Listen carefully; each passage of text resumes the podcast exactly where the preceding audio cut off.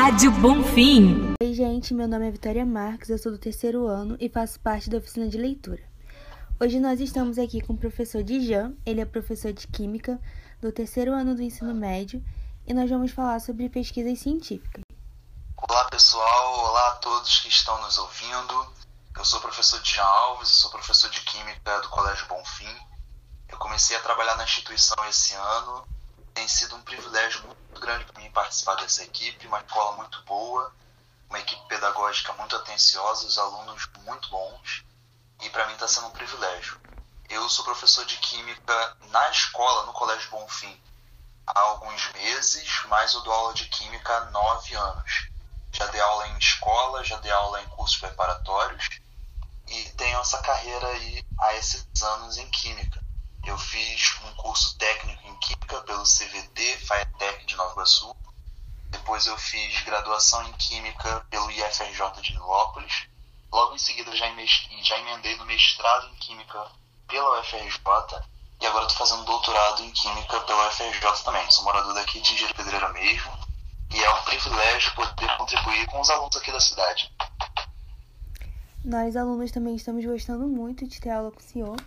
Mesmo nesse momento, né? Porque agora com o terceiro ano, a gente só.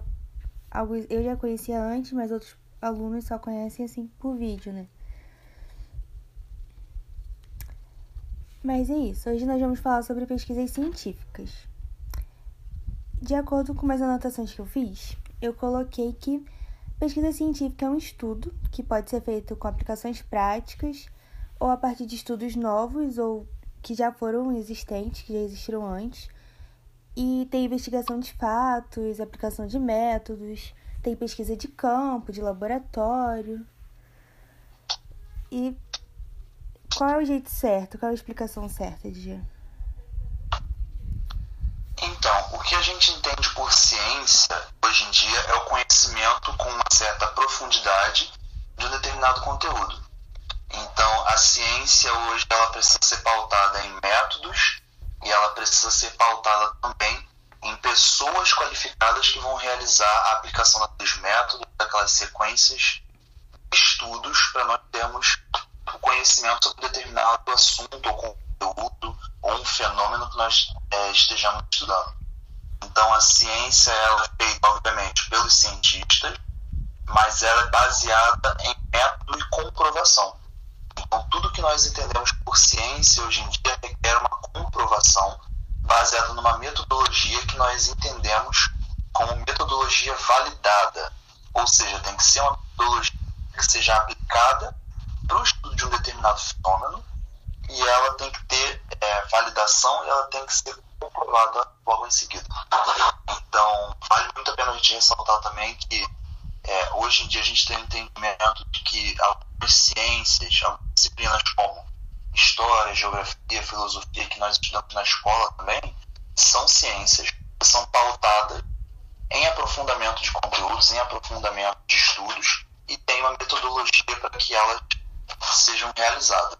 Então, por muitos anos, a gente entendeu ciência somente nas disciplinas da natureza, física, química e biologia e, na verdade, todas as áreas de conhecimento são baseadas em métodos e em observações, investigações e pesquisas, nós podemos intitulá-las como ciências também.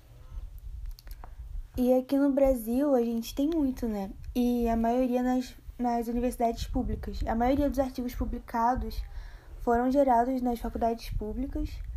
Só que, mesmo assim, a gente não tem muito investimento financeiro, né? O que você tem a falar sobre isso? Então, nós temos um privilégio muito grande hoje em dia. É, o nosso país é um país que avançou muito em ciência e tecnologia e as universidades públicas, as UFs, que nós chamamos de universidades federais, elas são as detentoras do maior número de pesquisas que nós temos hoje no Brasil. E são pesquisas feitas de qualidade, a ciência feita de forma excelente Porém, nós temos muitas situações adversas acontecendo de uns tempos para cá, como cortes em verbas direcionadas para a ciência, como algumas situações de contingenciamento, né, diminuição do contingente de cientistas, e nós temos enfrentado algumas dificuldades, mas mesmo assim a ciência ciência tem produzido materiais excelentes. E nós falamos em relação a bem-estar da sociedade, nós falamos em relação à saúde, medicamentos, a novas tecnologias, é, lançamento de novos celulares, por exemplo, novos computadores, é, formas de trazer conforto para a sociedade, bem-estar para a sociedade. E tudo isso as universidades públicas, as universidades federais e algumas estaduais também têm conseguido êxito muito grande. Aqui no, no Rio, especificamente, a gente tem as federais, né, como linha de frente em pesquisa em ciência, e nós temos a UERJ, que é uma instituição estadual que também realiza pesquisas de muita qualidade, mas nós temos enfrentado um momento muito difícil que é em relação à diminuição de verba que está sendo direcionada para as universidades federais em relação à pesquisa. Então nós tivemos um corte muito grande. Os pesquisadores, os cientistas que desenvolvem muitas pesquisas nas universidades são alunos de mestrado, de doutorado, até mesmo de graduação, e a grande maioria deles são bolsistas, eles recebem um valor é, que nós consideramos simbólico pela quantidade e densidade de trabalho que eles realizam. E, infelizmente, de uns tempos para cá, nós temos um corte muito grande nessas verbas. Isso tem dificultado muito, mas mesmo assim, nós, cientistas, nós da área da ciência, temos tentado dar o nosso melhor para desenvolver pesquisas, sobretudo nesse momento muito difícil que nós estamos vivendo em meio à pandemia, em meio a essa, esse surto de coronavírus, né, de Covid-19 e as universidades públicas estão trabalhando a todo vapor para produzir álcool em gel, para estudar o sequenciamento genético desse vírus, para estudar uma vacina, para estudar medicamentos. Então, tudo isso tem sido muito importante nesse momento. Temos também algumas instituições particulares que também contribuem muito para isso. A PUC é um exemplo delas. Temos outras instituições também que contribuem muito, mais as grandes desbravadoras são as nossas universidades públicas. E é muito triste, mas talvez só com isso que eles passem a dar valor também. Talvez, né? A questão das pesquisas assim.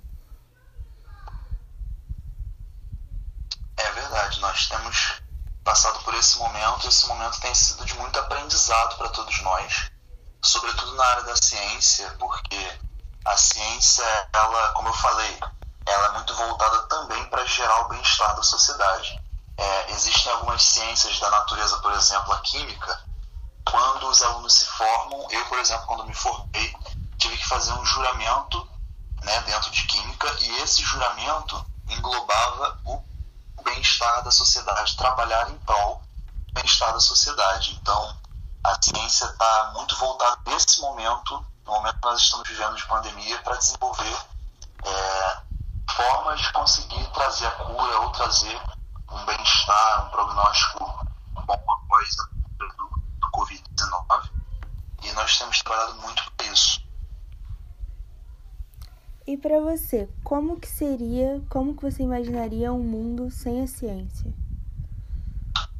Olha, a ciência ela é fundamental para nossa vida na Terra, aqui no, no, no mundo. A, a ciência é muito importante e a ciência ela é responsável por muito do que nós temos em relação à cultura, muito do nosso desenvolvimento tecnológico, a tecnologia está ligada estreitamente à ciência. E muito do que nós temos vivido tem correlação com a ciência, inclusive os fatos ruins. Né? Quando nós fazemos o juramento científico, nós é, temos que direcionar o nosso conhecimento científico para o bem-estar da sociedade mas, ao longo da história, nós tivemos muitas, muitas ocasiões de uso ruim da ciência, como algumas guerras que foram geradas, algumas bombas que foram lançadas, alguns países que, que geraram situações desagradáveis aí utilizando a ciência. Mas um mundo sem ciência seria muito difícil e muito complicado, e nós temos muitos privilégios em relação a ter a ciência nos auxiliando em todas as que nós precisamos. E eu acredito que um mundo sem ciência seria muito difícil de se viver, seria muito difícil de ter acesso à informação, de, é, de ter todas as situações de bem-estar social que temos. Eu acredito que a ciência é muito importante nesse sentido. Falando resumidamente, a gente poderia falar muito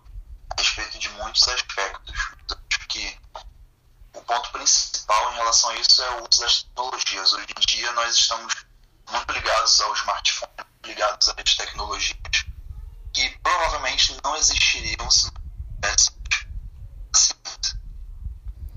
Você mesmo antes tinha citado a relação do coronavírus com as pesquisas científicas. Você tem mais alguma coisa a dizer sobre isso? O que você tem achado? Quais são as principais notícias? Sim. Então, as pesquisas elas têm é, variado bastante alguns aspectos. Nós temos visto notícias diariamente falando sobre algumas alterações na pesquisa de alguns medicamentos e de algumas vacinas que estão tentando desenvolver, mas o que nós vemos é que existem algumas bases científicas muito importantes, uma vez que nós sabemos que esse novo coronavírus é uma mutação de um antigo coronavírus que já existia e ele perdurou por alguns anos, é, contaminando muitas pessoas. E nós temos hoje alguns dados científicos muito importantes com relação à forma de contágio, com relação à prevenção. Inclusive, foi amplamente divulgado pelas mídias aqui no Brasil as formas de evitar a contaminação, de fazer o asseio das mãos e dos objetos. E hoje em dia a ciência está muito voltada para o desenvolvimento de medicamentos. Nós passamos esse período inicial do surto, nós estamos nos aproximando do pico aqui no Brasil da nossa pandemia. Então a ciência, principalmente aqui no Brasil, está muito voltada agora para desenvolver medicamentos que possam atenuar a atuação do vírus no organismo.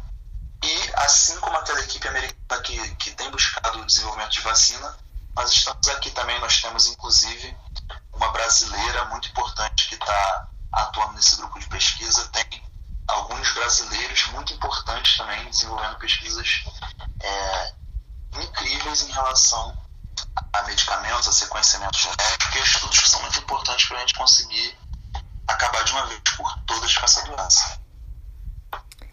Outra coisa que eu queria falar é que na parte da ciência e das pesquisas científicas vemos poucas mulheres ou não são tão divulgadas.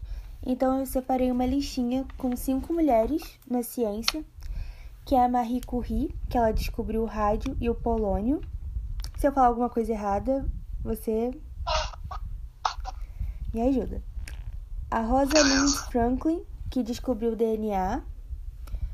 Katherine Johnson, ela passou 33 anos trabalhando na NASA. Patrícia Bat, é, ela era mulher e negra na universidade e ela criou tratamentos para catarata. E por último, eu coloquei uma brasileira que é agora da nossa geração, Juliana Estradioto, que ela fez casca de maracujá, transformou em plástico biodegradável. E essas são as cinco mulheres que eu deixei na lista. E esse foi o nosso podcast com o professor Dijan. Tem mais alguma coisa a acrescentar, Dijan? É, eu só queria encerrar agradecendo a, a, de participar desse podcast e endossar a importância das mulheres na ciência. Eu sei que não é o meu lugar de fala, mas eu sou um grande apoiador das mulheres tomarem todos os postos que elas desejarem, porque mulheres podem tudo e podem muito e só para acrescentar um dado muito importante nessa pesquisa que você fez também em relação às mulheres, é que o Brasil hoje é um país que tem 50% das mulheres na ciência. Ou melhor, do, total de cientistas que nós temos, 50% são mulheres e 50% são homens. Esses números eles variam anualmente. Tem um ano que você tem um número maior de mulheres, outro ano um pouco maior de homens, mas está sempre nessa faixa de meio a meio. E uma pesquisa muito recente que saiu nos jornais é que mais de 70% dos artigos científicos que são publicados no Brasil são assinados por mulheres. Muito então nós temos aí uma grande importância das mulheres na ciência. E fica aí o meu, meu voto aí às meninas, às mulheres que estejam ouvindo esse podcast, sejam cientistas, que ocupem os lugares na sociedade que vocês desejarem, que vocês podem muito, vocês podem tudo. E eu quero agradecer o convite para participar, foi muito construtivo e me chamem outras vezes que eu gostei muito. muito obrigada, Dijan. Tchau, gente. Até a próxima. Você ouviu mais uma edição da Rádio Bonfim, que é um projeto da oficina de leitura e uma realização do Colégio Bonfim. Do Colégio Bonfim.